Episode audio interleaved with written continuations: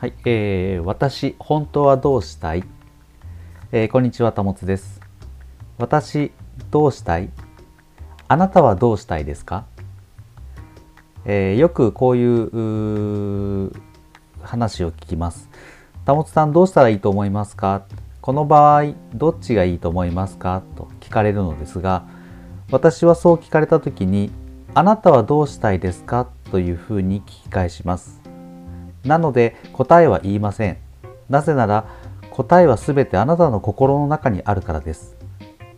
潜在意識の奥には超意識と呼ばれる神の領域があるとお話ししたと思います。あなたは神とつながっているのです。あなたの答えはあなたの心が待っています。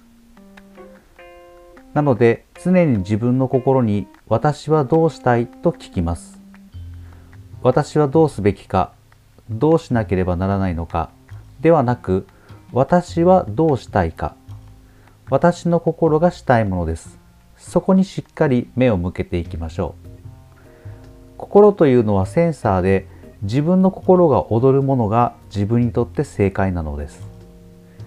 自分の頭に聞くのではなく心に聞くということです。このトレーニングを重ねていくとどんどん心が蘇っていきますのでその心に常に手を当てて聞いていく感じていくということをします。ワクワクしたりドキドキする方に進んでいくということです。心のセンサーに従うということです。何より自分の心に本音で生きるということです。周りの世の中の人がこう言うからというのは一切関係ありません。あなたがしたいように生きていいわけです。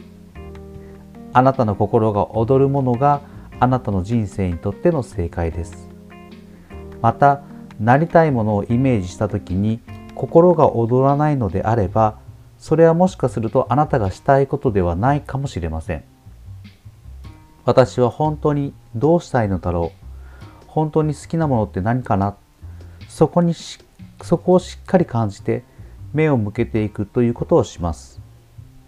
何かを選択する。その瞬間のたびに私はどうしたいのか。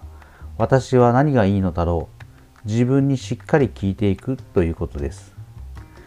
周りに委ねるのではなく常に自分の心に聞いていきます。ご飯を選ぶ時もそうです。お風呂に入るタイミングもそうです。寝るタイミングもそうです。私はどうしたいのか。心に従って行動することでちょっと破天荒なことでもどんどんやっていけるわけです。特に心が動く方に向かっていくことをすればするほど自分のエネルギーが上がりますので自分の望んでいる現実が向こうから寄ってきます。自分の心に従って選択した時は目の前のことをありがたいと楽しんで過ごすことも大事になってきます。自分の心に従って選択するということは特に自分を愛することにつながっていきます。自分がしたくないことばっかりやっていて自分を大事にできているかといえば絶対にそんなことありえませんよね。自分の心が喜ぶもの自分を飼っているイメージで喜ばせてあげるということです。せっかくこの人生を生きているのですから自分が本当にしたいこと自分が本当に喜ぶこと小さな選択でも大事に選ぶということを楽しみましょう。心に従って選択することで誰かに迷惑をかけるのではないか何か関係が良くなくなるのではないかなどそのような考えが出てくるかもしれません。でもそれは真実でしょうか、えー、ここまで積み上げてきたものをしっかり実践していただければと思います。